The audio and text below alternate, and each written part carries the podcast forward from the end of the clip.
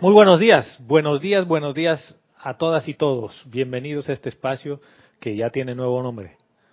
Ay, Candy ya me he mirado, ¿no? ¿Cómo se llamó? Ya no era yo soy tu verdadera identidad, era yo soy tu verdadero ser. A ver. Domingo 21 de mayo, yo soy Gonzalo Gómez y la presencia de Dios, yo soy anclada, individualizada en el corazón. Reconoce y saluda y bendice a la presencia, yo soy anclada e individualizada en el corazón de cada uno de ustedes. El once y media de la mañana, ya saben que cuando hay servicio de transmisión de la llama de la ascensión, empezamos media hora más tarde. Antes de empezar la clase, aprovecho de agradecerle a Isa, que ha estado aquí los dos últimos domingos, junto al maestro ascendido Serapis Bey, cubriendo las clases de domingo. Ha estado también Edith, gracias hermana. Y aprovecho de mandarles gratitud y amor también a las personas que vienen regularmente, pero que no pueden venir ahora, como Gladys, que está ahí con una apariencia. Y a toda la gente que esté con alguna apariencia, la sanación y el amor de la presencia yo soy que se, se, haga manifiesta en ti, en este instante, hermano o hermana. No es nada más que algo aparente, porque tu verdadero ser nos enferma. Y tenemos este mes que viene otra película, ¿no? junio, está a la vuelta de la esquina, porque 21 de mayo, el otro domingo es 28, y de ahí ya junio, y se fue medio año. ¿De qué tenemos a ver? Ah, hermano Sol y hermana Luna. Gracias, no es el próximo mes, es el próximo domingo. El próximo domingo. Hermano Sol, y hermana Luna, que va a estar eh, guiada por Kira y Ana Julia entonces, eh, después de esta clase a la una de la tarde, tendremos Serapis Movie el próximo domingo. Hoy, si quieres comunicarte con nosotros durante la clase en vivo, lo puedes hacer a través de Skype. El usuario es Serapis Bay Radio o el contacto. Verónica o Vero, como le decimos, pero su nombre es Verónica. Está en los controles. Quien puede pasar tu mensaje si si está con todas las reglas de protocolo. Si mide como cinco páginas, no. Si mide como media, puede ser. Si mide como un párrafo, seguro que lo pasa. ¿Algo que me estoy olvidando? Nada. No. Bien. Les voy a pedir que cierren los ojos. Que lleven su atención al corazón, al corazón físico, que visualicen su corazón físico como late, cómo hace que la sangre circule por su cuerpo físico, aurícula y ventrícula, sangre arterial y sangre venosa, cómo limpia las toxinas y oxigena y le da vida a la sangre. El centro corazón que le da vida al físico, que también le da vida al resto de los vehículos inferiores. Allí en tu corazón físico donde está el anclaje de Dios. Y nos enfocamos en el momento presente. Y a cualquier idea o concepto que tengas de ti, de lo que tú eres, déjalo aparte. Déjalo a un lado porque para entrar al lugar secreto del Altísimo en tu corazón es necesario dejar todo el equipaje de pensamientos, de conceptos y de ideas, de pasado, de presente y de futuro.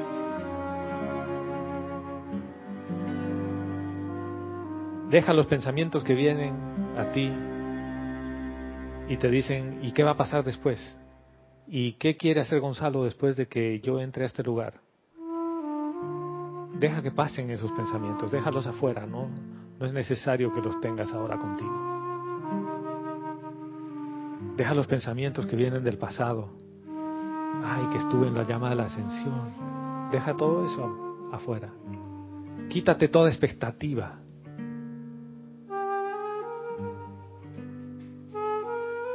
Y entra al lugar en tu corazón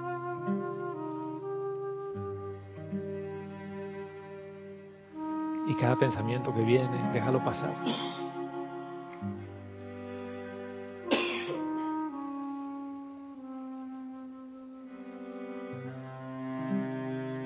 Aquí es donde percibes a tu verdadero ser, la presencia de Dios, yo soy.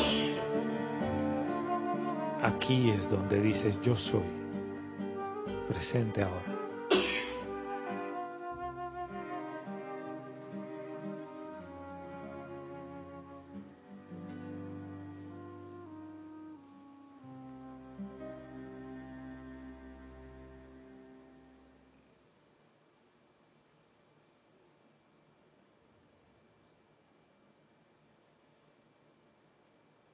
Y ahora que sabes quién eres, podemos salir de vuelta de este lugar secreto. Y si quieres puedes recoger todo tu equipaje de nuevo, que te está esperando ahí, que no se ha ido. Los pensamientos y conceptos que te hacen creer que eres alguien más. Y tomando una respiración, al ritmo que quieras, abres los ojos y nos encontramos de vuelta. El tema de clase de hoy, que ya lo voy compartiendo un poco con ustedes antes de ir al aire, tiene que ver con el presente. Porque cuando uno hace este ejercicio, cae en la cuenta de la existencia en el instante. Y dices, yo soy. Cuando uno siente a la presencia de Dios, yo soy, la siente presente no, no es algo pasado, es una percepción que por lo menos yo la percibo como omniabarcante, es paz, es todo lo que pueden decir, pero mi cabeza no sabe qué es. Y la cabeza dice, ¿y eso de dónde viene y a dónde va? El mundo mental trata de ponerme en pasado y futuro, porque le da vértigo quedarse en el presente. Pero cuando uno deja esos conceptos a, a un lado, y entra al lugar secreto del Altísimo que nos dice la Madre María, estás en el presente. Y la pregunta que tengo para ustedes es, cada uno hágase la pregunta. Yo llevo encarnado 49 años, ¿ya? Yo puedo hablar por mí. 49 años que llevo en este cuerpo físico encarnado. Voy para cumplir 50, medio siglo. Y la pregunta que me he hecho es, ¿Cuánto de esos 50 o 49 años yo he vivido el presente? Y en la mente ha puesto inmediatamente todo tipo de pretextos, me ha dicho que la primera no funciona y que la segunda tampoco y que el auto no se va a mover porque no entiende lo que le estoy preguntando. Entonces le dije, no, yo quiero que me respondas. ¿Cuánto tiempo de los 49 años has vivido el presente. Y, oh, gran sorpresa, no llego ni a un año, ni a seis meses. ¿Ven hacia dónde voy? Entonces, ¿qué quiere decir que estoy vivo 49 años si de los 49 años apenas seis meses he estado en el presente? Que estaba dormido 48 años y medio? Sí, Salomé. Bueno, yo creo que he vivido instantes en, el, en la verdad, que es el presente. Y el resto del tiempo he vivido en un péndulo. Y siempre el péndulo está oscilando a, un lado y al otro. Presente, no, en realidad está pasado, futuro, pasado, futuro. Y y así toca, pero un instante presente. por el presente unos segundos, tal vez menos, y se va. Y es exactamente lo que yo he vivido. Cuando estoy meditando, cuando verdaderamente voy a la cámara secreta que está dentro de mí, es que estoy viviendo. Y el resto, no. El resto, vuelves al modo de piloto automático, donde la mente vuelve a tomar el control y te olvidas de quién eres. Y yo, me he hecho esa pregunta, ¿sabes? Y digo, ¿cómo puedo hacer para que después de haber entrado a la cámara secreta que dice la Madre María, donde está la llama triple y toda esta parte tan fenoménica que nos gusta a veces pensar, que está tu seidad, que ese es quien eres. ¿Cómo hago para salir de ahí y no recoger el equipaje? Porque ustedes ven cómo es viajar en un avión, ¿no? Y cada vez más. Para viajar en avión, tú entregas tu equipaje antes de subirte al avión y ven una bodega. Tú al asiento no puedes entrar con todos tus chécheres, con tres maletas, aunque a veces entramos, digamos, ¿no? Aunque a veces uno sube así con cinco bolsas y la del duty free y, la computadora y la cartera y el abrigo y, y, el espacio ahí que es para cinco personas no cabe ni siquiera lo tuyo, ¿no? Y has chequeado cinco maletas más, ¿ya? Así uno quiere meterse a la cámara secreta. Y obviamente te dicen, oiga, usted no puede entrar así aquí. Tiene que dejar todo eso allá afuera. Esos chécheres los tiene que dejar en el mostrador de la aerolínea donde le reciben las cosas y usted entra sin nada. Y es más, hasta hace poquito estaban con la idea de prohibir los electrónicos en el avión, con la excepción del teléfono, ¿no? Dijeron no computadoras, no portátiles, ni, ni ¿qué se llama? Ni tabletas, ni nada. Y más bien unos científicos dijeron que, que no se vayan por ahí. Bueno, voy a hacer paréntesis, les digo por qué. Una de estas tabletas, un iPad, si tiene un problema con una batería estando en el avión y se enciende, yo la apago, ¿sí? Y traen un extintor y ya. Lo mismo pasa con una computadora, con un teléfono. ¿Qué pasa si tú tienes de estos juguetes 100 en la misma bodega de 100 pasajeros? y eh, le ponen una bombita a uno. La reacción en cadena enciende 100 y eso no se apaga con un extintor. Entonces los expertos dicen, en vez de ponerle una solución al problema, están creando un problema más grande, porque es 100 o 200 veces más complicado. Sé que han decidido no pasar esa regulación, pero bueno, volvamos a lo que nos ocupa. Cada vez más el mundo externo te dice, ¿tú quieres ir hacia arriba? volar sin equipaje. Cada vez es menos el derecho a equipaje, ¿no? Antes eran 70 libras, ¿no? Tres maletas. Después dos de 70. Después dos de 50. Ahora 70 libras combinado en dos piezas. ¿no? Y a veces te dicen 50 libras y la segunda maleta te la cobro. Y American Airlines te dice, en realidad yo te cobro todas en Estados Unidos. La primera 20 dólares, la segunda 50 y la tercera 100. Entonces, ¿Qué te está diciendo? Viaja sin equipaje. Viaja ligero. Y Vero se ríe porque... Se lleva todo. Hermano, a veces vamos con una maleta y volvemos con tres. Hay que comprar maletas. Y todo es necesario. Todo es necesario. Exactamente igual uno quiere entrar al lugar secreto con todo su equipaje y dice, todo esto es necesario. ¿Qué es necesario? Saber qué le va a pasar a mis hijos, saber qué le pasó a mi mamá. Pero para entrar al lugar secreto, que es lo que decía Salomé, no tienes nada de eso ahí. Ahí no cabe nada. Ese viaje se hace sin equipaje. Y el equipaje es mental. Y la mente es la que te está llevando a qué pasó y qué va a pasar. Por lo tanto, la mente es la que está tratando de distraerte hasta que tú tomas el control. Y cuando la mente viene a distraerte, le dices, sabes que mi amor, no tengo tiempo para ti en este momento. Hablemos más tarde. Y como ella sabe de tiempo, dice, ah, ya, más tarde. Pasan dos minutos y te dice, ya es más tarde. Estoy solo. Sí, ya es más tarde. ¿Y ahora? Y le dices, no, no, más tarde. Y te dice, bueno, ya han pasado cinco. ¿Y ahora? Más tarde.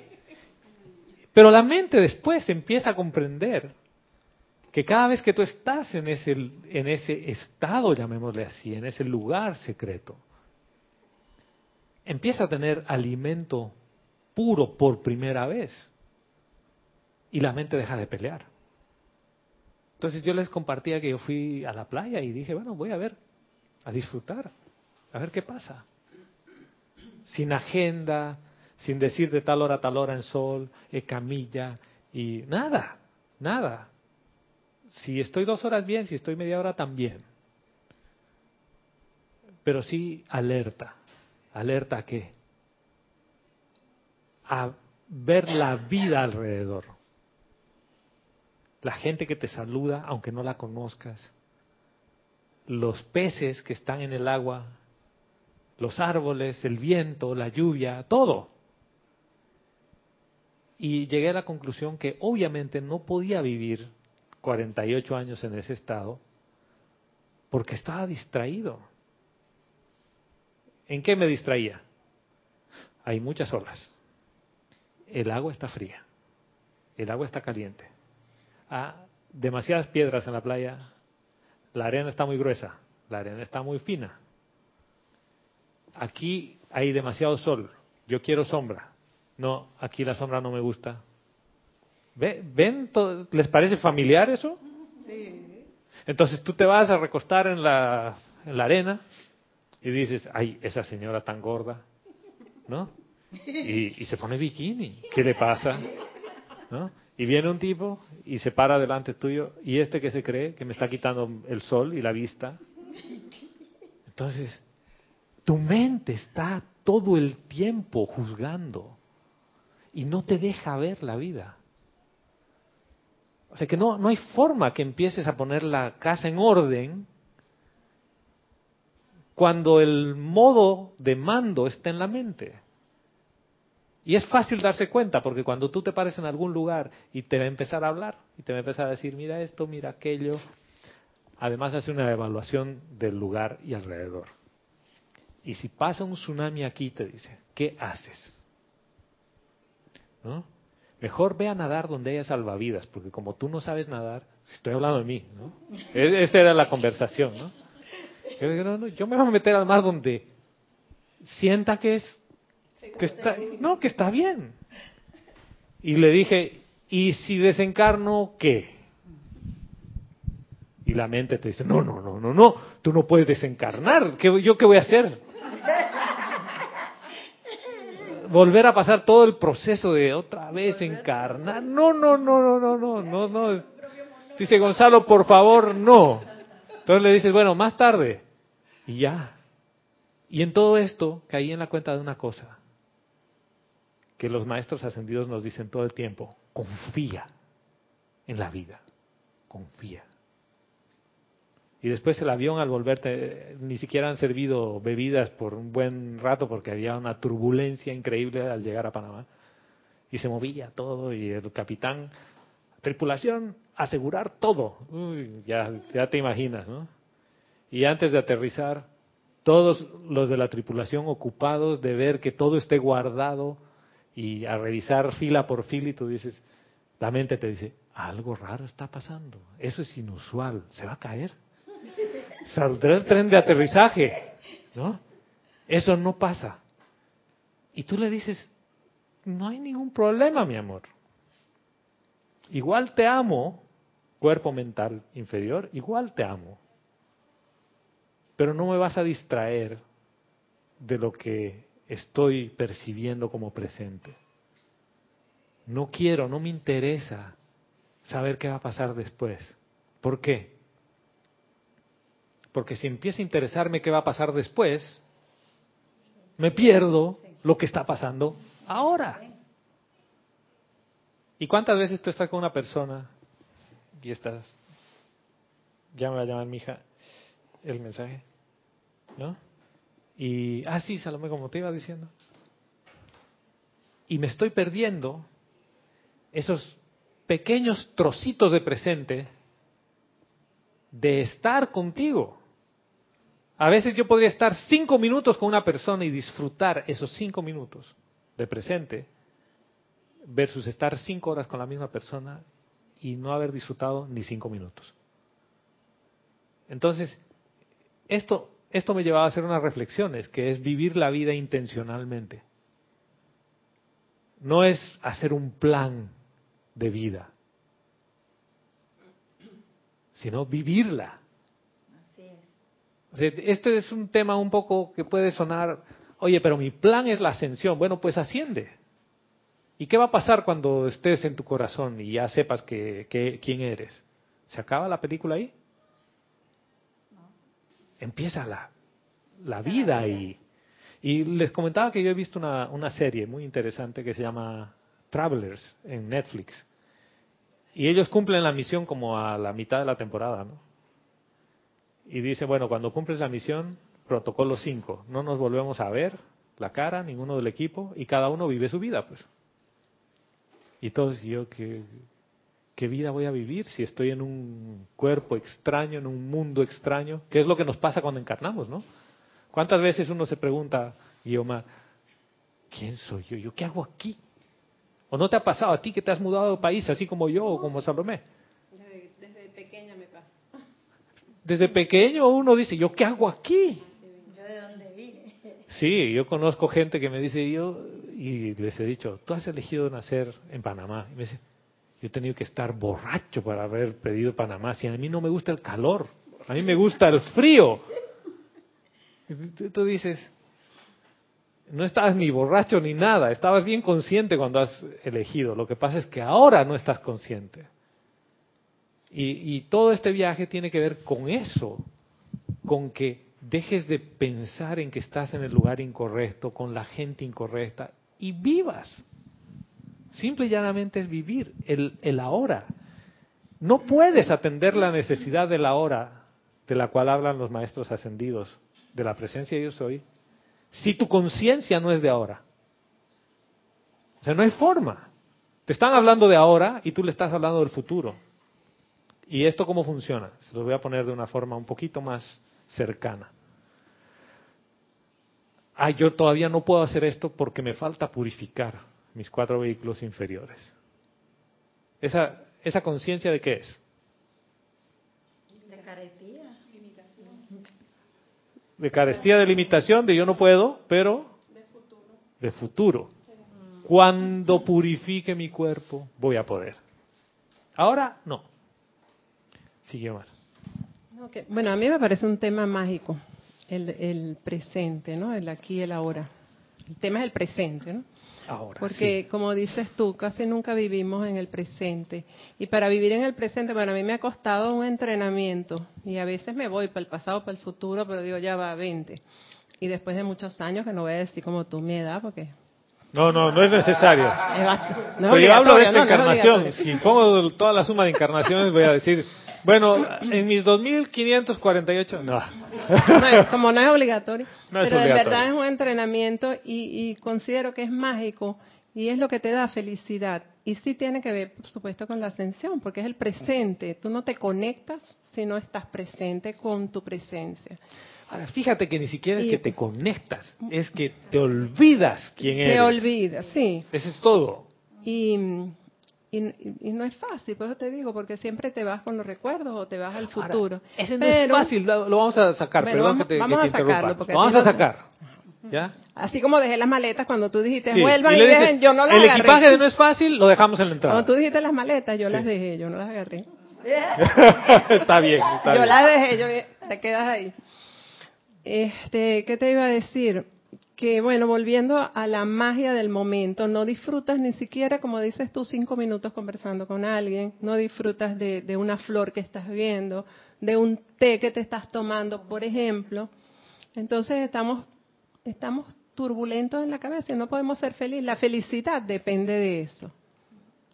De más nada. Es que lo que pasa es que te distraes y vuelves a tus hábitos viejos y te olvidas quién eres. Yo, por ejemplo, cuando Así de sencillo. voy- en ese momento dices, ya no soy presencia. ¿Por qué? Porque no estoy presente. O sea, es, es un tema que pareciera tonto, que pareciera trivial, pero esa es toda la diferencia. Y, y mira, hay otra cosa además con esto. ¿Tú qué querías hacer cuando... ¡Wow! Se, se te cayó el diamante. Espérate, antes de ir a ese tema, sí. Adriana Bello nos dice desde Montevideo, Uruguay. Gonzalo, Dios los bendice a todos. Dios te bendice, hermana, bienvenida. Y nos dice, dime, en cierta forma la pro- proactividad es una línea de fuga. Claro. Por supuesto, hermana. Y esa es, oh, gran sorpresa, porque cuando yo me vuelvo proactivo, voy a prever lo que va a venir, Entonces, espérate. ¿A quién le gusta estar listo para lo que viene en el futuro? Al mental. Sí, porque la presencia yo soy siempre, Siempre está está lista. lista. Siempre. Siempre es presente. A la, presen- la presencia yo soy no se enferma. Pero ese eres tú. Si el físico se enferma, es como cuando a tu auto le falla algo. No, no eres tú el que. Por eso se llaman apariencias. Y eh, vamos a, a dar una vueltita con el tema de la proactividad. Y por ejemplo, Roberto, tú cuando eras niño, ¿de ¿qué, qué querías ser? Astronauta. Yo también, hermano. Yo también, porque ese tipo de cosas. Yo, yo tenía planes. Y Yo dije, me voy a ir a estudiar a Japón. ¿no? Tenía mis libros de japonés para empezar los cursos. Fui al centro japonés y no hice ni lo uno ni lo otro. ¿Y qué pasa? A veces eso te crea un mundo de frustraciones. Porque dices, ay, yo he estudiado esto, yo no quería hacer eso, yo quería hacer otra cosa. Y sobre todo las crisis que le da al ser humano entre los 30, los 40, los 50, y cada 10 años parece que hay una crisis, ¿no? Una de las crisis es, ¿cómo he desperdiciado la vida? Yo podría ser millonario ahora, he perdido tantas oportunidades.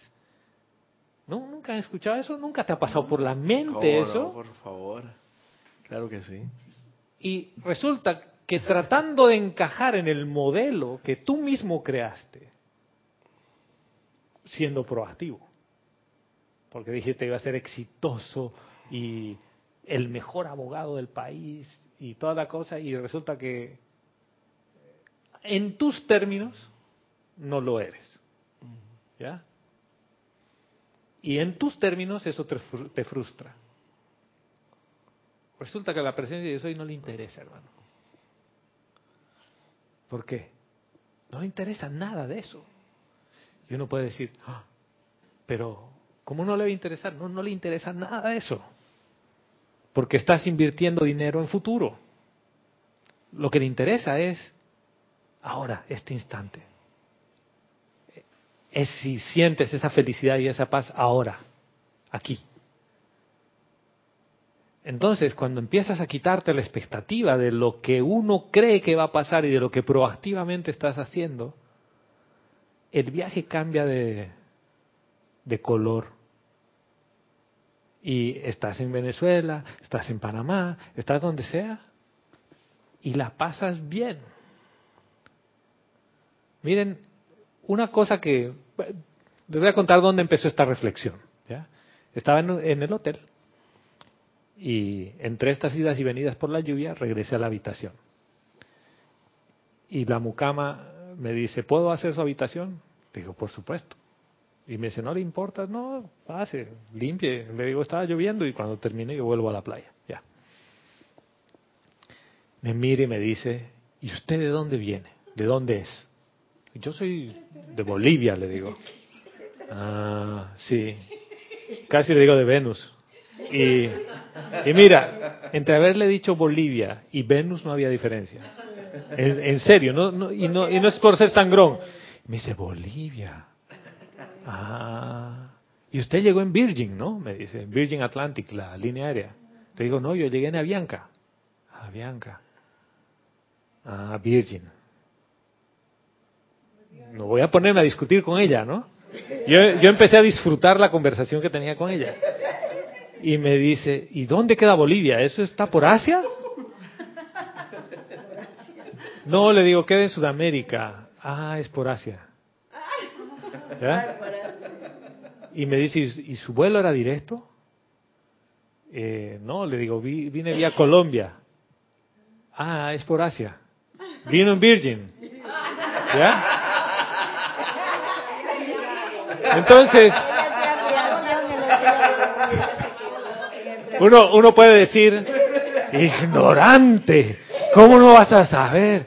Yo dije, no, no, espérate, nada de, de juzgarla por nada, porque es la presencia, yo soy individualizada en una corriente de vida ahí, que no me estaba haciendo ningún daño y que todo lo que quería era compartir y darme confort y que quede bien el- la habitación y todo. Que lo que quería era compartir su emoción de poder trabajar en un hotel y darme confort. Y dije, aquí no hay nada que juzgar, es la presencia de yo soy hablando conmigo a través de esta individualización que es una persona. Y para ella, que venga de Venus o de Asia, es como que, Señor, usted vino de otro planeta y yo puedo, sí, y yo puedo servirle.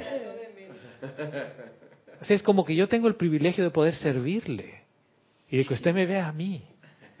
Y digo, ¿tú te imaginas el plan de la presencia yo soy con esa corriente de vida? Dice, tu mental de entrada va a estar vacío. ¿Por qué? Porque no te va a llenar de ningún tipo de basura. ¿Qué es la basura? Todos los conceptos humanos que tienes. Dice, vas a nacer en una isla. Y yo le pregunto, ¿y tú has viajado a otro lugar de aquí, de Barbados? Y me dice, no. ¿Ni a las islas de por aquí? No. Su universo no tiene todo el bagaje conceptual que tiene el nuestro. La pregunta, ¿cuál de los dos vive más el presente y cuál de los dos manifiesta más la felicidad y la paz? Yo creo que ella. ¿Lo viste? ¿Lo viste? Entonces, ese regalo de felicidad que traía con ella, ella no se sentía mal por no saber dónde es Bolivia, ni Colombia, ni Avianca, ni nada, ¿no? ¿Dónde estabas tú? Barbados. Barbados, en Bridgetown. Es la ciudad puente. Asia, ¿no? Es Asia. es Pacífico ahí por Fiji. ¿Pero Barbados queda arriba de Venezuela o al lado? ¿Arriba de Venezuela? Arriba de Venezuela. Imagina, en realidad, entre Venezuela y Guyana, ahí arriba. Sí. Trin- Trinidad y Tobago está cerquita. Muy bonito. ¿Y por, qué comparto esto con ustedes? Porque dije, qué boludez, perdónenme la expresión, estar juzgando ese tipo de cosas de que sabe que no sabe, de que dice que no dice, de que hace que no hace. Cuando su emocional estaba a full de la señora y tú te estás perdiendo el, el disfrutar de ese confort que te están dando, porque dices que ignorante, no sabe que aquí llegan varias líneas aéreas además de Virgin. O sea, Te pierdes lo demás. te pierdes el resto de la película, en realidad te pierdes la esencia. Y ahí dije, este es el presente, esto es lo que hablan los maestros, esto es lo que empiezas a ver la vida con otros ojos. Dije, wow, qué rico, quiero más. O sea, eso ha sido al principio de, de estar las dos semanas allá, el primer, segundo día, he llegado sábado en la noche, el domingo, el primer día. Wow, he dicho, esto sí está interesante. Y después empecé a ver una serie. Eh, les voy a poner un poquitito, que creo que está calentando o no. O solo, solo soy yo. Ya. Bueno, en esta película, en esta serie que les decía de los viajeros, de Travelers, cientos de años en el futuro, ellos encuentran que en el siglo XXI el ser humano eh, descubre la antimateria y destruye parte del planeta. Y gracias a esa destrucción empiezan a haber hambrunas y fuera de haber hambrunas, guerras, porque no hay agua, no hay alimentos, no hay nada, y empieza la destrucción del ser humano. Y ellos deciden regresar para corregir las cosas. Pero, a diferencia de las típicas películas que vemos que son viajeros en el tiempo, que viajan con su físico y se proyectan en el físico y nadie sabe quiénes son, ellos eligen un mecanismo diferente. Y el mecanismo diferente es que ven cuando una persona va a desencarnar y ni bien des- desencarna la corriente de vida o la energía está dejando el físico, ellos entran. Hacen una proyección y entran. Y es como que tu viaje en conciencia se vuelve conciencia y encarnas, hermano. Y te quedas encarnado en un nuevo vehículo. Cambiaste de vehículo, del del futuro al del pasado. ¿Y la conciencia? Y la conciencia que traen es la del futuro. Y se acuerdan todos. Es como que encarnas y no hay velo de Maya. Pero lo que me gustó de todo esto es que uno de los protocolos, porque tienen varios, dice protocolo 1, protocolo 2, 3, 4, 5, ¿no? Uno de ellos es no dañar la vida. ¿Ya? Dice, tú no puedes intervenir en salvarle la vida a nadie ni matar a nadie. O sea que no hay tema de... Es reverencia por la vida, uno de los, de los protocolos. Y el otro es presente. Cuando están en misión y tienen algo que hacer, empiezan a hablar, no, que me pasó esto, que sí, que va a pasar el otro. Y el líder les dice, protocolo tal, presente. Ah, sí, sí, sí, sí, cállense y enfóquense en el presente. Pero como ellos están ya disciplinados en eso, es fácil dejar las cosas y enfocarse en lo que hay que hacer.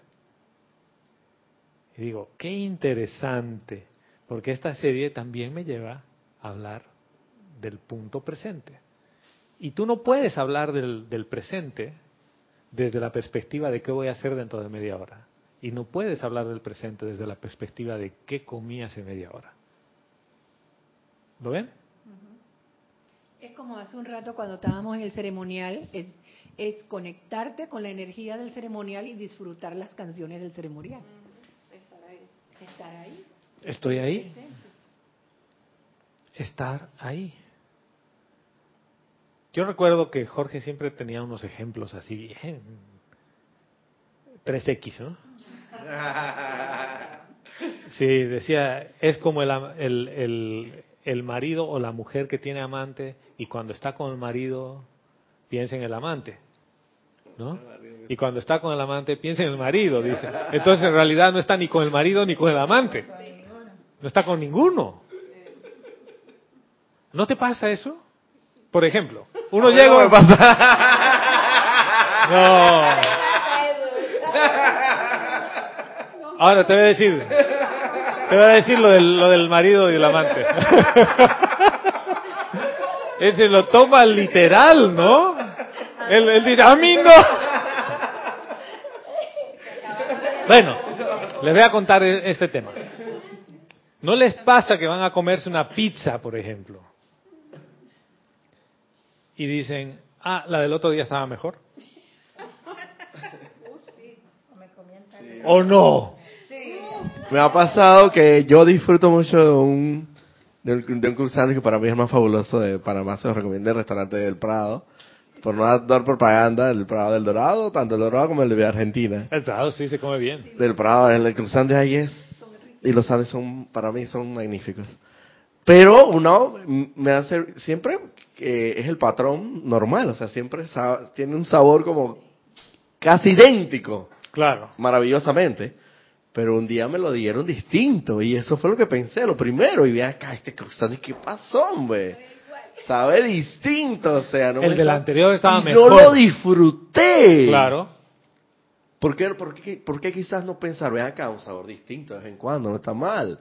Porque es siempre idéntico, de repente lo hubiera disfrutado. No lo disfruté por andar pensando en el sabor de lo anterior. Y estaba rico realmente, pero sabía distinto.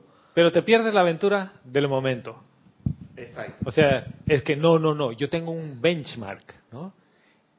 Un estándar de calidad y no ha pasado mi estándar. A mí me pasa lo mismo con el del gourmet aquí, por ejemplo, ¿no? Que voy y pido mi sándwich número 30. Entonces yo prefiero ir al del Dorado que el del Albrook. Porque en el Dorado le ponen unas cuantas lonjas más de queso y demás cosas y en el del Dorado casi nada. Es pan con una lechuga, ¿no? Entonces, pero ya sabes eso, ¿no? Entonces, si vas a ir al Dorado, ya sabes que es más rellenito. Y vas al, al, al Albrook y es más flaquito. Pero tú sabes que estás yendo al Albrook. O sea, ya, ya sabes que vas a ir ahí y tienes una expectativa. Y dices, ah, es que no ha cumplido con mis expectativas. Cuando, si te quitas la expectativa, dices, yo quiero comerme un sándwich, de lo que sea, en ese momento. Y dices, qué delicioso mi sándwich. Y aprovechas cada lugarcito. Cada, oye, este tiene nuevo sabor. ¿Qué le habrán puesto que tiene un nuevo sabor? Este es un chef diferente. No, no, no, hermano, hay que reclamar. Hay que llamar al gerente. Oiga, esto no está como la última vez. Entonces la pregunta es, ¿quién hace todos esos reclamos en tu día a día? De que no está de acuerdo al estándar. ¿Quién hace todos los reclamos de que tú deberías estar mejor? ¿A qué hora vas a ascender si ya tanto, tantos años en ese tu grupo y no asciendes? Dale, hermano. Y, y- y lo más triste, lastimoso de esa situación es que vas a tener que dejar la comida ahí, vas a tener que pasar un show, un espectáculo delante de las personas, porque reclamar implica llámeme al gerente, el gerente no quiere venir, mire que lo va a atender aquel asistente. O sea, es todo un proceso que te vas a amargar el momento. Te lo vas a amargar, porque al final vas a terminar pidiendo, pero por lo menos reconozcame la mitad del dinero, algo vas a pedir. Claro. Entonces, en ese algo, ellos no van a acceder tan fácilmente. Ey, un dilema total. Entonces, en ese vaivén y esa cuestión, te vas a amargar el momento. Ven acá. Ya lo pagué. Pero igual, De nuevo. por tu, por tu tono de voz hemos escuchado. ya. Esto. No, sí, te vas a amargar el Te va a momento. amargar el momento. Entonces, es como dices tú. Causalmente el día de ayer iba saliendo de un lugar y no había llovido hasta que salí del lugar y comenzó a llover. Pero en ese momento me tocaba ir hasta el vehículo sin paraguas. Mojarme, pues. De momento pensé, ay, pero viene a llover a este momento, justo que me tengo que ir. Y el que estaba al lado mío, que era el seguridad local, me dice que sí, está lluvia, que es pasajera, pero para molestar en el momento. Después cambié el cheat y dije, pero ¿por qué tengo que molestarme si la lluvia es una bendición? Lo vi desde otra perspectiva y me mojé con gusto, hermano. Claro, vas feliz. Disfruté del agua. Cuando llegué a la casa, me dice mejor que me bañé, como me decía mi, mi mamá. Cada vez que te mojas, hijo, cuando llegas a la casa, bañate de una vez para que te quites esa. Bueno, pues, eso sí. Tú sabes que, claro, no, no es lo mismo mojarse aquí con la temperatura que hace en Panamá que mojarse en un lugar frío, ¿no? Entonces, lo disfruté. Todo el proceso lo disfruté. Hasta el final que, wow. Y me, me hiciste recuerdo ahora que estuvimos con Vero en México. Salimos de un museo y vamos hacia el ya tarde, ¿no? De noche. Y le digo, oye, tomemos Uber. No, me dice, mira el tráfico, está súper trancado, que vamos a pagar por estar sentados en el auto. Vamos caminando. Le digo, es un poco lejos. No, caminemos. Y había un taxi ahí, le digo, sí, tienes razón, caminemos. Empezamos a caminar. Entre el hotel y el lugar está el bosque de Chapultepec, ¿no? Y no hay paradas, como que digas, es como que un, una reja así, un, eh, una divisoria larga hasta la siguiente entrada. O sea que si te quedas en medio, no hay taxi, no hay dónde parar. Tienes que volver hacia atrás o caminar hasta el final. A la mitad empezó a llover, hermano.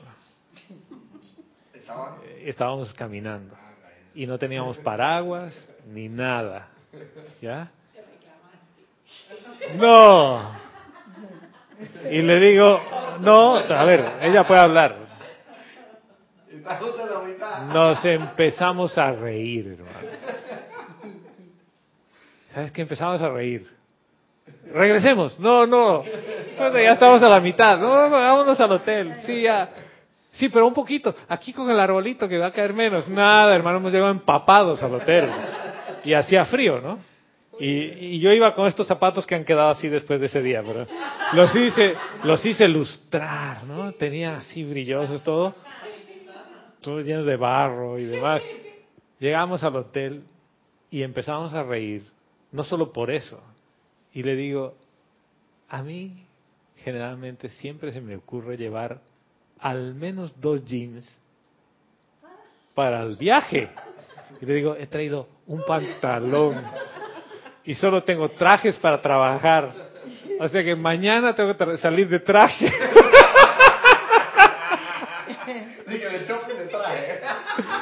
Y le, y le digo, y he traído un abrigo, y ese abrigo está empapado. ¿no? Y nos empezamos a reír del, de, de eso. Y disfrutamos del momento. Pero si estaría en el tema de la queja, ay, qué cagada, yo te he dicho que habríamos llegado peleados al hotel. Sí, así que ya no me molestes. Nada. Y ella está aquí, no va a dejar mentir. y entonces le digo, bueno, voy a mandar a lavar el jean y voy a ma- mandar a secar esto porque si no, no, me dicen, va a secar. No, No sé cómo, hermano. Hemos tenido que mandar a la lava- lavandería y que vuelva toda la ropa seca y demás. Ah, y había llevado solo este par de zapatos Sport porque los otros eran para trabajar. O sea que... Pero es eso. Entonces, cuando la Madre María te dice, entra al lugar secreto del Altísimo, te está hablando del presente, te está hablando del yo soy. No te está hablando de tus conceptos, de lo que va a pasar después. ¿Qué ocurre? No quiere decir que ahora entonces andas a la deriva. No, tú sabes qué quieres. Sí, yo quiero manifestar la presencia de yo soy y quiero hacer las cosas. Sí, entonces escúchala, queda voz. ¿Qué es lo que te dice en el momento? Y en el momento te dice las cosas. Uno se da cuenta de la necesidad de la hora. ¿Por qué? Porque ¿cuánto realmente necesitas planificar tu vida? Yo sé que las líneas aéreas te piden que compres con dos meses de antelación y demás cosas. En dos meses pueden pasar mil cosas. Te toca confiar en lo que viene adelante. Pero lo, lo único así realmente seguro que tienes es, es este instante, nada más. Sí, Yomar. Bueno, a propósito. A propósito de lo que estás diciendo del, del momento del presente, estoy recordando una, un episodio años atrás. Un amigo de mi esposo y, y mío, él estaba muy grave, ¿no? Y él llama, nos llama como a las 7 de la noche y atiende mi esposo, ¿no? Que quiere, quiere vernos. Entonces, no, era más tarde, eran como las 11, 10 y media, 11. Entonces mi esposo me dice, no, eh, vamos mañana. Yo le digo, no, si él está llamando y está tan enfermo, vamos ya, le digo yo. Y entonces fuimos. Y entonces él me dice, cuando llegamos me dice, no, quiero hablar contigo, Guiamar, a solas. Entonces nos fuimos aparte. Entonces me dijo, no, yo estoy preocupada porque, preocupado porque creo que, que yo voy a morir muy pronto y yo le debo un dinero a tu esposo y ahorita no se lo puedo pagar. Entonces yo le dije, mira, no te preocupes por eso, porque tú has sido un buen amigo, tú, tú eres una persona que has dado mucha felicidad, o sea, no, eso que le debes, eso no tiene importancia para nada. Está tranquilo. Bueno, le di toda una explicación de por las cuales eso no, le debía dos mil dólares. Entonces, este, en la madrugada murió. Entonces, eh, lo que traigo a colación es que el presente es tan importante, porque a veces nos perdemos de instantes que son, que no los vas a tener después. O sea, si nosotros lo dejamos para el otro día, ya, eh, o vaya usted a saber, sí, y él necesitaba como liberarse de eso. Claro, y ahora, Entonces, eso que era la transgresión que él sentía como un tema que quedaba pendiente, eh, lo liberó en el presente. lo liberó, por eso te digo que el presente. Pero lo liberó en el presente. El perdón es presente. El perdón. sí, Es presente. sí. No te voy a perdonar si haces esto. No, no. Es yo te perdono ahora y ya no hay transgresión. Y tiene otra cosa mágica. El cuerpo etérico se empieza a sentir súper liviano. ¿Por qué? Sacas eso ya de allí, lo limpias. En realidad ya no estás guardando nada. El disco duro guarda solamente El momento del gozo. Del... todo el gozo que estás teniendo. Entonces, ¿qué le pasa a tu cuerpo causal? Crece. ¿Qué le pasa a tu cuerpo emocional? Crece, se desarrolla.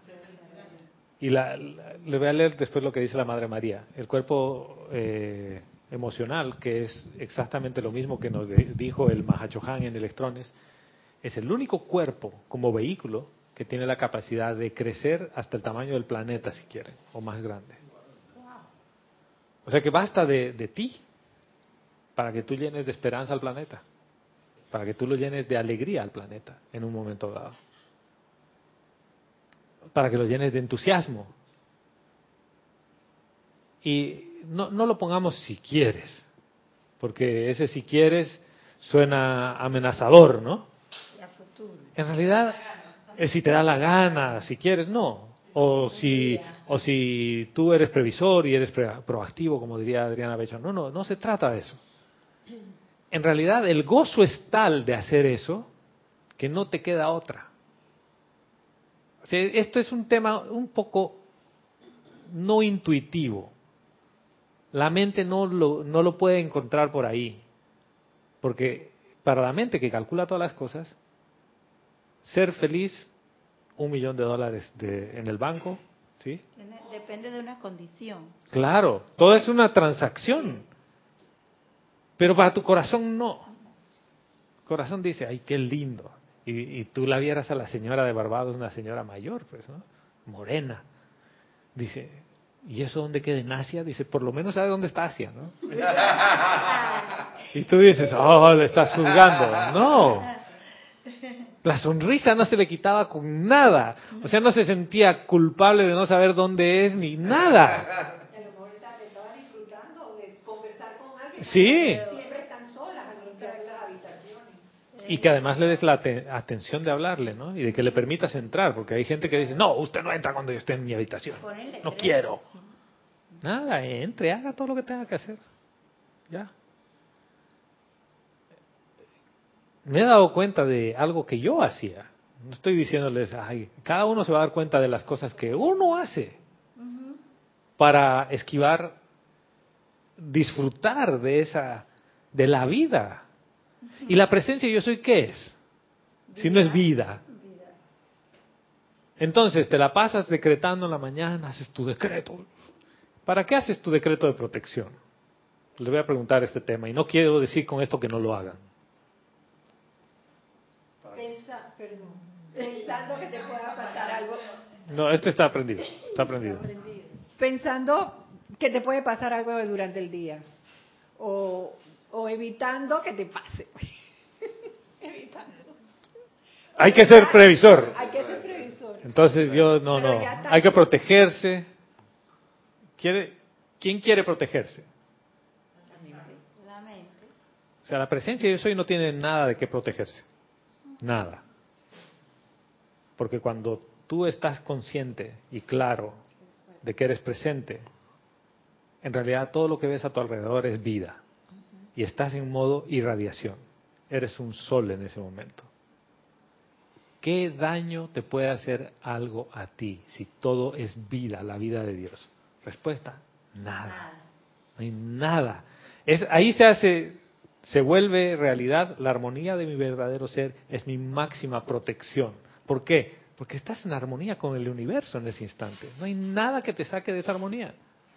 No hay nada que te pueda desarmonizar en ese instante. Nada, nada, nada. Hasta que alguien viene y te dice, oiga, señor, ¿su carro es este color, este, este ahí afuera?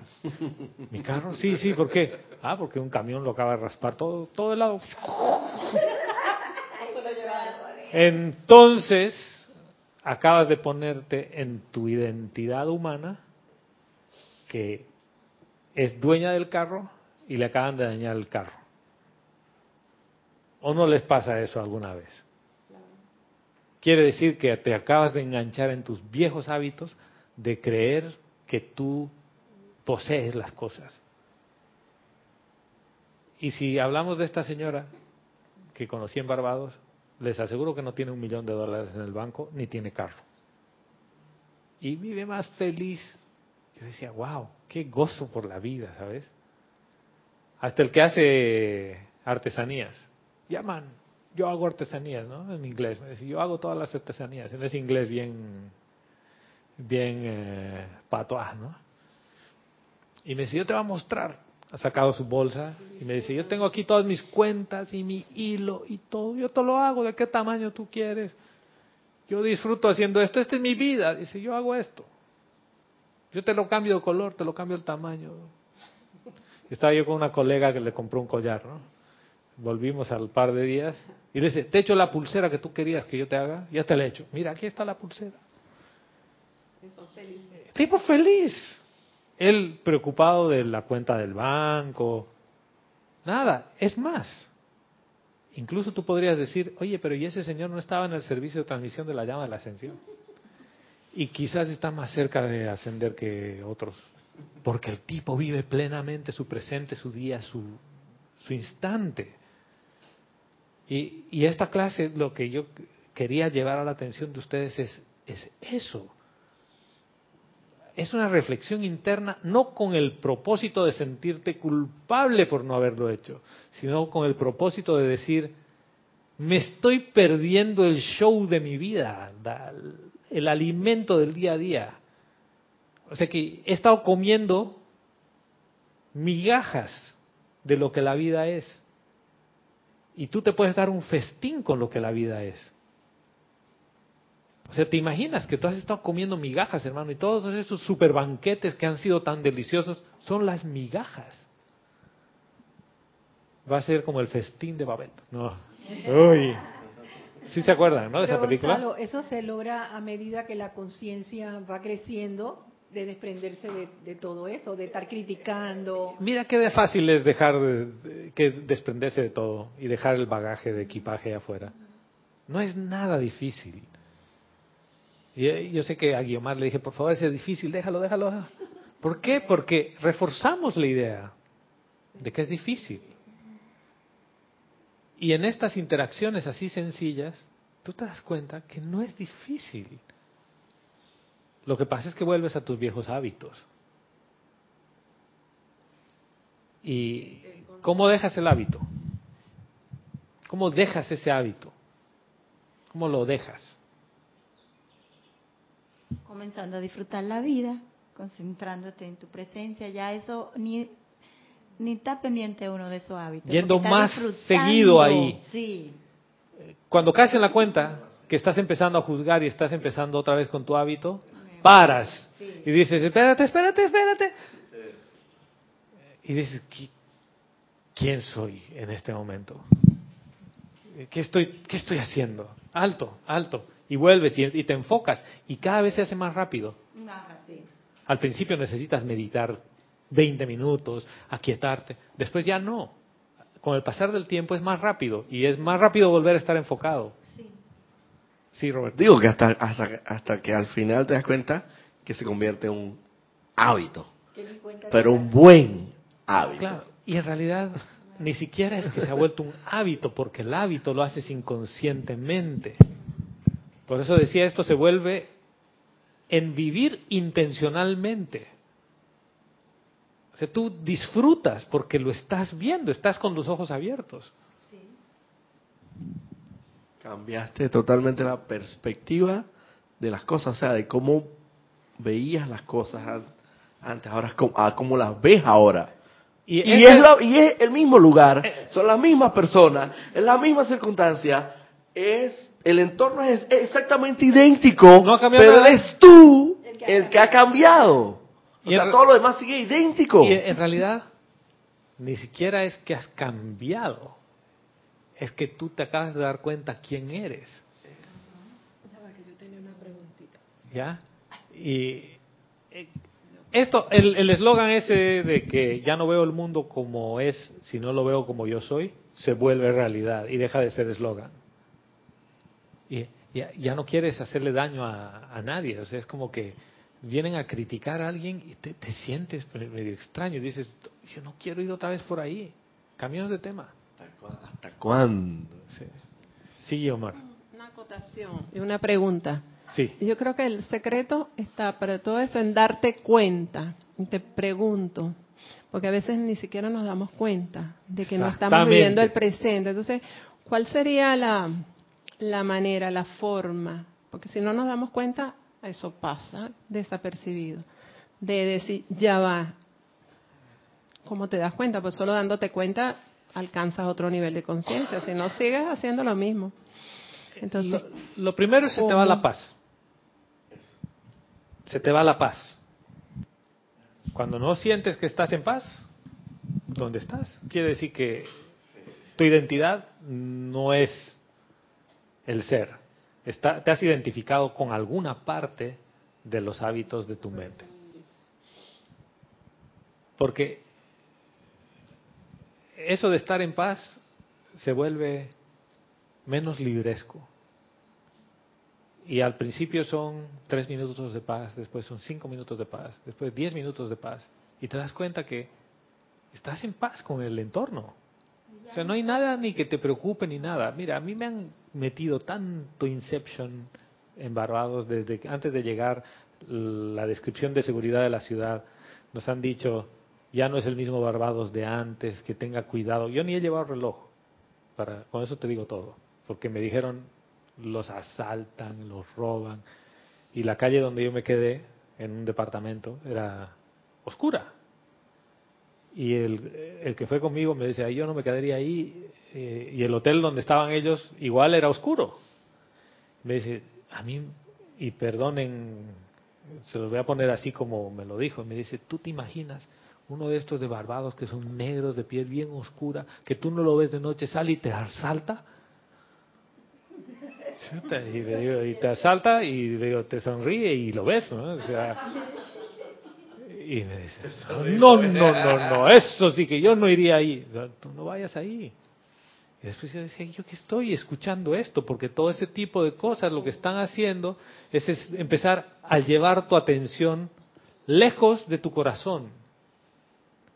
Y toda la gente que yo he visto ahí, toda la gente amorosa y, me ha saludado todas las veces que he ido por las calles oscura o no oscura, con computadora y de traje y corbata. Y le pregunto a la dueña de la casa, oye, ¿y aquí es seguro? Uf, sí. Y me dicen los de la oficina, no, no, no, han asaltado a una persona. Y le digo, ¿cuándo la han asaltado? El 2015. Se quedó bien el pasado. Se, se quedó en el disco duro. No, no, es peligroso porque ahí asaltan. ¿A cuántas? A una. ¿Qué año? El 2015. ¿No? Entonces, Le hubiera dicho que una es como ninguna. una es ninguna. Sí, vamos por la segunda. ¿no? Sí. Adriana Bello desde Montevideo nos dice, Gonzalo, vivir en el aquí y ahora nos permite ser conscientes del uso de la vida y de todas las bendiciones que nos envuelven. Exactamente. En realidad disfrutas de la vida y te das cuenta que a cada paso es llena de bendiciones. El estado de gracia empieza por ahí. ¿Por qué? Porque agradeces por todo. Viene la persona, te tira el vino encima. Ay, perdón, me tropecé. Y no hay ningún problema, ¿no? Se, se equivoca de plato. Tú le pediste sin ajo y te trae con ajo, con cebolla, con todo. Gracias. ¿no? Miren, yo que le escapo al tema del ajo y todo, ¿no?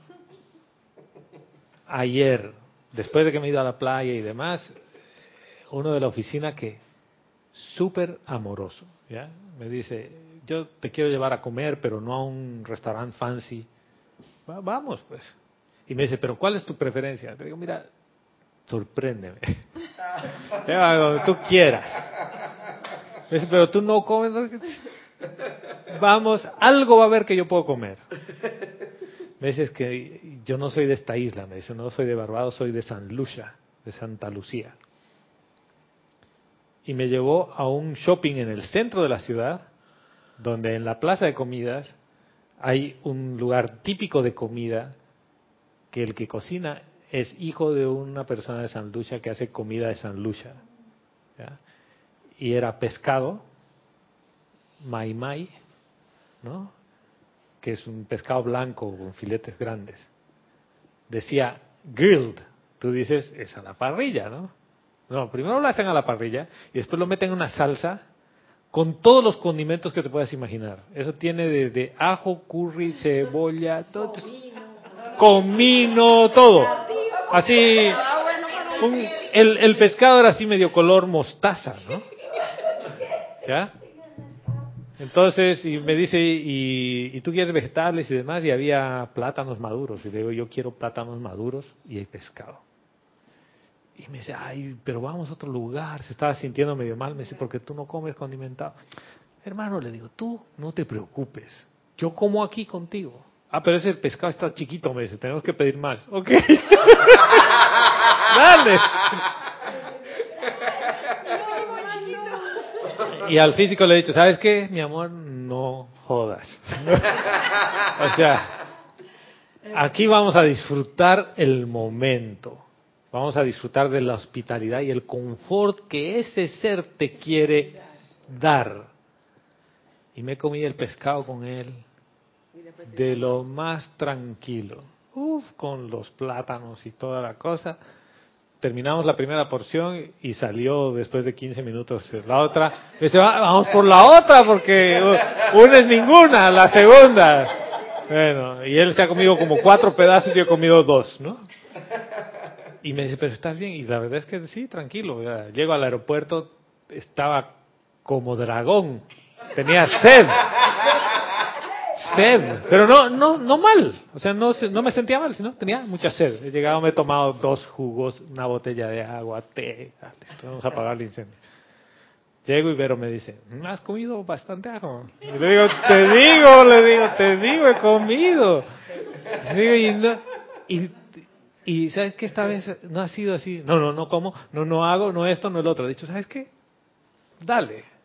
¿Por qué?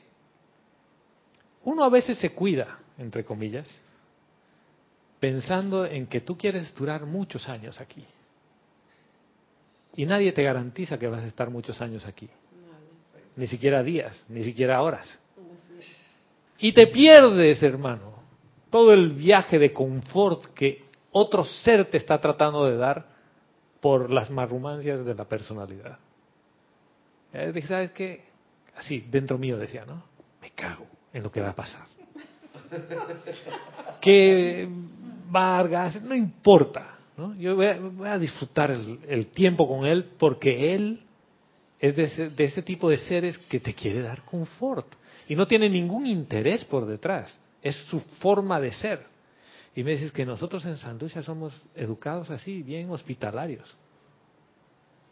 Y, oye, disfrutaba el pescado ese, estaba bueno, estaba bueno. Voy a ir aquí en Río Abajo a ver si hay... Sí, porque ahí en Río Abajo hacen eso. Bueno, entonces vuelvo a... Ni siquiera les he leído un poquito siquiera de lo que dice la Madre María. La Madre María en el capítulo 13, en el lugar secreto, nos decía, cuando ustedes encuentren ese centro en sus corazones, cuando entren profundamente dentro de esa llama inmortal y puedan aceptar la maestría que allí hay, entonces con dignidad y firmeza podrán poner su casa en orden. Dice, saben, y nos pone con signos de admiración, ustedes le tienen miedo a sus propios cuerpos. Y ahí es donde viene el tema. ¿Por qué tú le puedes tener miedo a tus cuerpos inferiores, a los vehículos? ¿Qué es lo que te recrimina la mente? Y les voy a poner el ejemplo de ayer. Tenía sed y la mente dice, ve, tú no tenías que comer ese ajo. Tenías que haber buscado algo blanquito, ¿no? Ah, ve, te está doliendo el estómago, es eso. Entonces, para que la mente no te diga eso y no entre en la confabulación con el físico, tú le dices, ya mi amor, te voy a dar comida blanquita, dieta de pollo. Para que no moleste. Dígame si eso no se llama miedo. Y ayer, ¿va a doler que duela? Pues ¿cuál es el problema? Es, a ti te duele, a mí no. Ya. No ha dolido el estómago, hermano, no ha molestado nada, porque le he dicho, ¿sabes qué? No jodas. Pero no en un tema de agresividad, sino en decirte, ¿sabes qué? No tengo tiempo para darte la atención en esto. Tú quieres luz, quieres alimento lumínico, pues cierro los ojos, entro al lugar secreto y te irradio amor de ahí. Los vehículos estaban felices porque he descubierto que además eso se puede hacer en cuestión de segundos en cualquier lugar, eh, parado, sentado, ojos abiertos, ojos cerrados, lo que sea. Vas y ya. Es como que el equipaje, que son las quejas, que es el malestar, lo dejas. Y hasta el físico le dices, eso que te está doliendo es una apariencia, déjalo. Pero Gonzalo, ahí está lo que tú nos dijiste la otra vez de un amigo tuyo que se le había decretado, le habían dicho de una, una enfermedad terminal que supuestamente iba a durar hasta cierto tiempo y él dice, no, no, eso no es verdad y duró mucho Duró más. mucho más. Y es así. O sea, él se quitó la maleta. Ahora, si tú tienes una apariencia que es recurrente, tampoco se trata de que la lleves y tengas una calidad de vida deplorable por no darle atención. Es la arrogancia del ser humano. Yo, ten- yo he tenido, y les digo, arrogancia del tamaño del, de las torres gemelas, hermano. Pues se han caído, pues. Yo, yo me he caído con esa arrogancia. ¿Por qué? Porque yo decía, ah, yo me voy a sanar, yo me voy a curar, que la hierbita, que... No, sabes que ya tú deterioraste la cuestión, es necesario arreglarla. ¿Cuántas veces, con ir al médico una vez, se resuelve?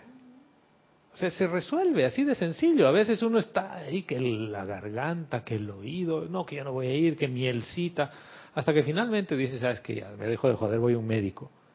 Y te dice, ah, sí, pues tú tienes hongos en toda tu, tu garganta. ¿Por qué? Porque has estado tomando cosas que hacen que se desarrollen más hongos. Te doy estas pastillitas, tres días. ¡Wow! ¿Y eso qué quiere decir? Que tú no quieres pedirle ayuda a nadie. Tú te crees autosuficiente desde tu mente. Porque tampoco vas a la presencia yo soy que tú eres en realidad. Y desde ahí dices, pero si esto es una apariencia. ¿Y cuántas veces te van a decir, a ver, si se te rompe un traje y tú no sabes coser, ¿dónde lo llevas? Un sastre. Una modista, ¿no? Si no sé coser. A menos que aprendas. Que ahora en YouTube hay todo. ¿No? Pero el, el tema con esto de, de que nos dice la Madre María viene por la parte del temor y el miedo al- a cómo van a reaccionar tus vehículos inferiores. Y más adelante en ese capítulo, a- ahora te... Más adelante en ese capítulo, la Madre María nos dice, ¿estarán ustedes en capacidad de conectar su mundo emocional con el mío? Nos está pidiendo que el mundo emocional nuestro, de cada uno, lo conectes con el de ella. Dice, su mundo mental con el del señor Maitreya y sus cuerpos físicos con el señor Miguel. Dice, ¿serán capaces de plantar sus pies firmemente sobre la superficie temblorosa de la tierra o de las agitadas mareas del mar, como lo hiciera Jesús, comandando y logrando paz? Y esto no te está hablando de la tierra, de todo el mundo, te está hablando de ti, te está hablando de que estés en paz tú. Y cuando te dice su mundo emocional en el balance perfecto de lo que la Madre María es, el mundo emocional con el señor Maitreya, y aquí le voy a decir, el mundo, perdón, gracias, el mundo mental con el señor Maitreya, y aquí me declaro ignorante en lo que el señor Maitreya nos puede traer. Y de hecho que tengo para la siguiente clase algo que iba a compartir con ustedes del señor Maitreya. Porque nunca he explorado la cosa por ahí. Una que otra vez he picoteado, pero ahora con esto que nos dice la Madre María, yo quiero saber qué es este tema. Porque yo creo que parte de la receta a cómo salir de esto, Guiomar, viene por ahí. Y, y el mundo físico con el señor Miguel. Y miren, rapidito, queda así para el tema de la próxima clase. En el diario del Puente a la Libertad de Gautama y Maitreya, él nos habla de las tres actividades del amor. Y dice, la primera es la asociación de padre e la adoración y solicitud del padre por el infante y el afecto y dedicación del padre por el niño, cuyo modelo y ejemplo él escoge deificar. La mayoría de la raza humana vive en esta fase de desarrollo, que tú deificas al padre. Oh, y el padre es todo, yo no, pobrecito.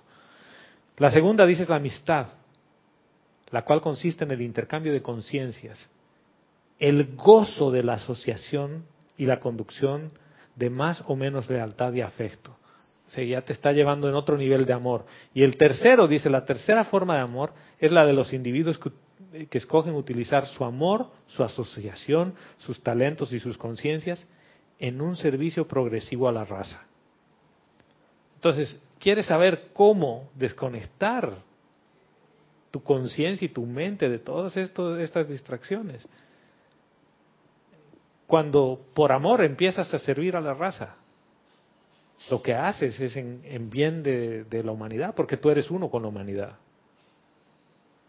Te vas desconectando del día a día.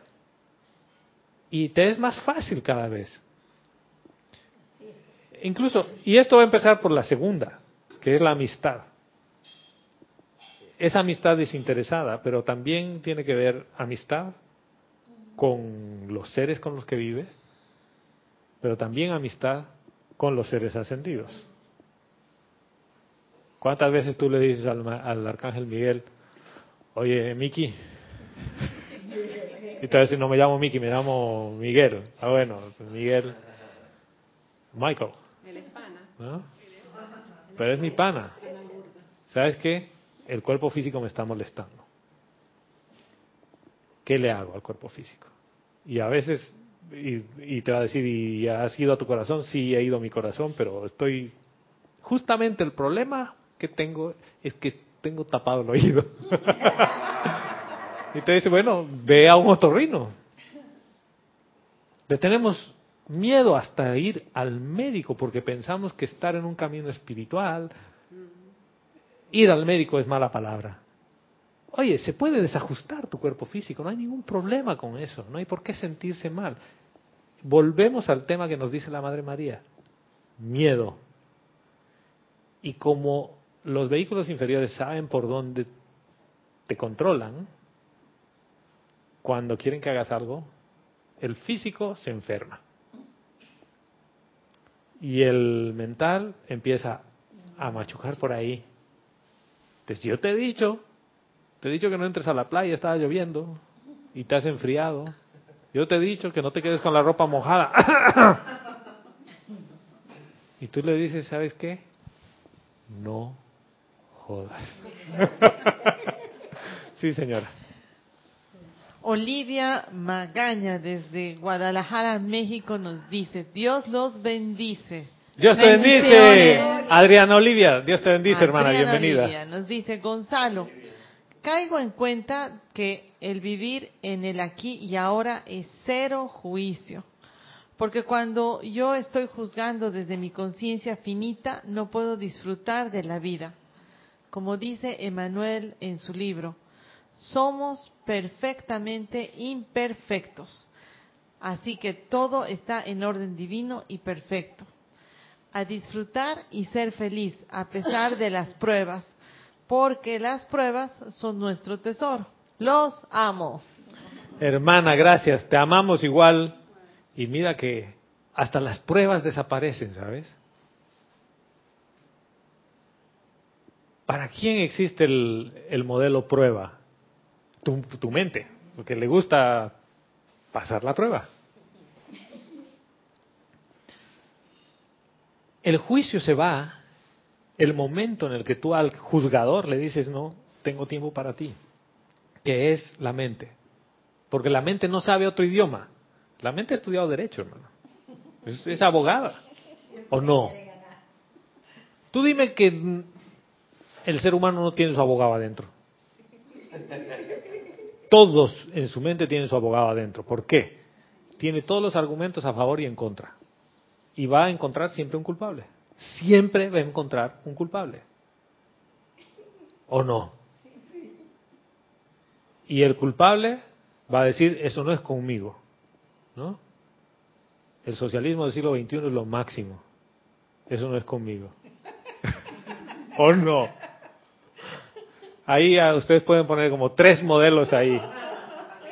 Ah, Y si es que es tan lindo ese modelo, ¿por qué se van a Estados Unidos?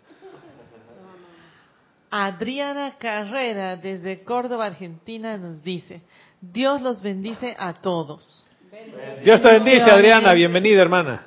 Nos dice, es importante vaciar el cuerpo mental de todos los preconceptos, darte cuenta que la crítica y la condenación es un programa que lo pones a la acción cuando algo no gusta de acuerdo a tu propia programación y caer en cuenta que no sé nada, nada. En el caso de la mucama del hotel, no sé nada de su vida, escucho lo que me dice y respondo lo que me pregunta y nada más. Al cuerpo mental le encanta entrar en conversación sin sentido, creyendo que con toda su información acumulada cambiarás el mundo. Exactamente. Quiere guardar más, más, más. ¿Qué quiere, qué quiere la mente? Más. Eso lo hemos visto. Wall Street 2. ¿Cuál es tu número? ¿Con cuánto estás tranquilo? ¿Cuántos millones? No, yo no, no has entendido. Yo no quiero los millones. Yo quiero más. Esa es la mente. ¿Y sabes qué? A veces uno piensa que hay que vaciar la mente. ¿Ustedes pueden vaciar su mente? Les pregunto, ¿está llena la mente? La mente.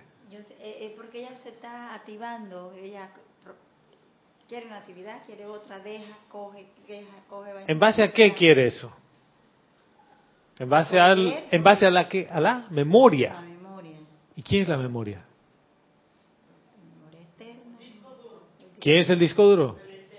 El etérico. Por eso muchos maestros ascendidos dicen, dale la llama violeta al etérico. Pero, ¿qué ocurre en el momento en el que tú dices y decides entrar a la cámara secreta y dejar todo el equipaje afuera?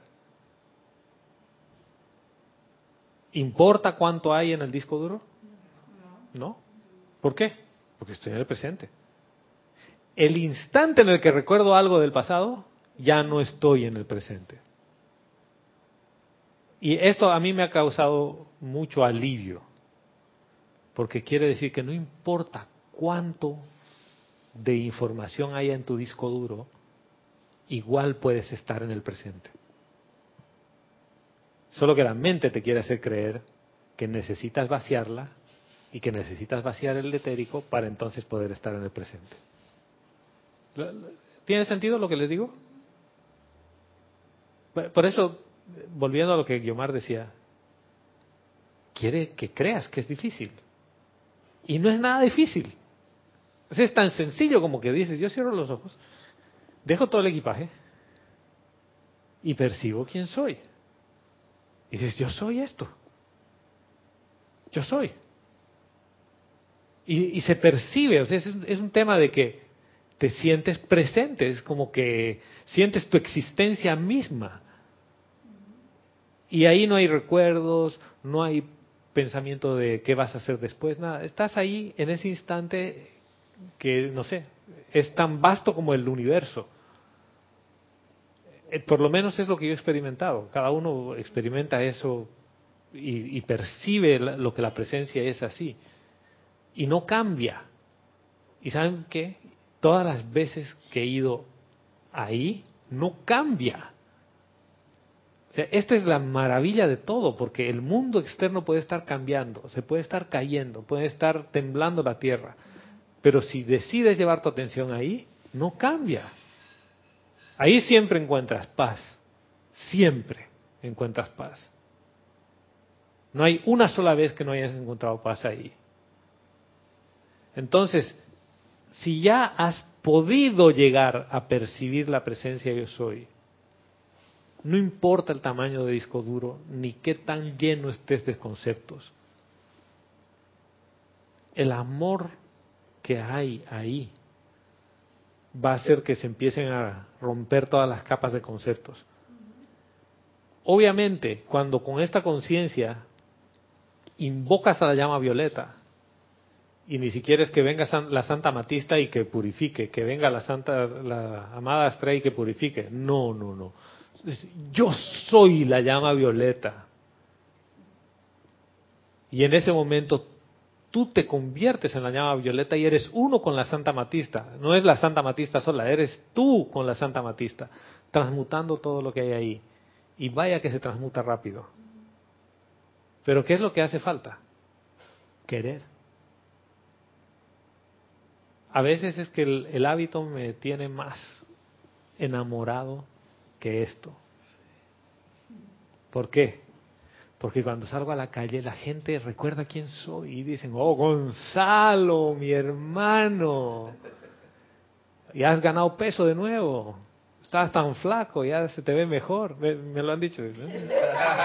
Yo digo, sí, ya estoy engordando mucho, tengo que cuidar la figura. ¿Quién, quién está respondiendo ahí? Gonzalo, Gonzalo, la identidad llamada Gonzalo, y le gusta que lo adulen, entonces cuando lo empiezan a adular a este ser, dice, ay, yo que voy a estar ahí en ese lugar donde solo hay paz, No, no, yo quiero acción. Yo quiero una cosa activa que me cause eso, adrenalina, eso. ¿No? Donde yo pueda insultar y me insulten y entonces yo le pegue y me pegue. Claro, dos horas después, ¿para qué le insultado? ¿Quién me manda a decirle? Es que le tienes miedo a los cuatro muchachitos. Pero ponerle orden no quiere decir que los vas a gritar ni los vas a poner en régimen militar. Esto es todo lo contrario. Es que cada vez que tú dejas todo el bagaje y entras a ese lugar, empiezan a sentir ellos y a percibir el amor de la presencia yo soy. Y, y se empiezan a derretir. Es literalmente estás en el fuego. Porque estás activando la llama triple y estás en el fuego. Y te empiezas a dar cuenta que sin haber hecho grandes decretos ni grandes cosas, dejas ciertos hábitos que tenías antes, dejas de quejarte de cosas que te quejabas antes. Y dices, ¿y a qué hora yo cambié? ¿Importa qué hora cambiaste? No. ¿Qué importa? Que estoy disfrutando de la hora. ¿eh? Bueno, ya nos hemos extendido. La hora. Ahí es cuando mi mente dice, aterricemos por favor, porque también hay un mundo de la forma donde la gente almuerza, almuerza y tiene que hacer sus cosas. Gracias por su amor y paciencia. Gracias, gracias. A la presencia yo soy manifiesta en ustedes. De verdad que es un- una fiesta estar con ustedes.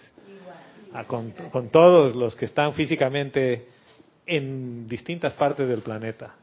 Gracias a las Adrianas, a Olivia y a todos los que están conectados y, y aunque tu voz no se escucha a través de Vero, igual, hermano, te mando amor y bendiciones, hermano o hermana.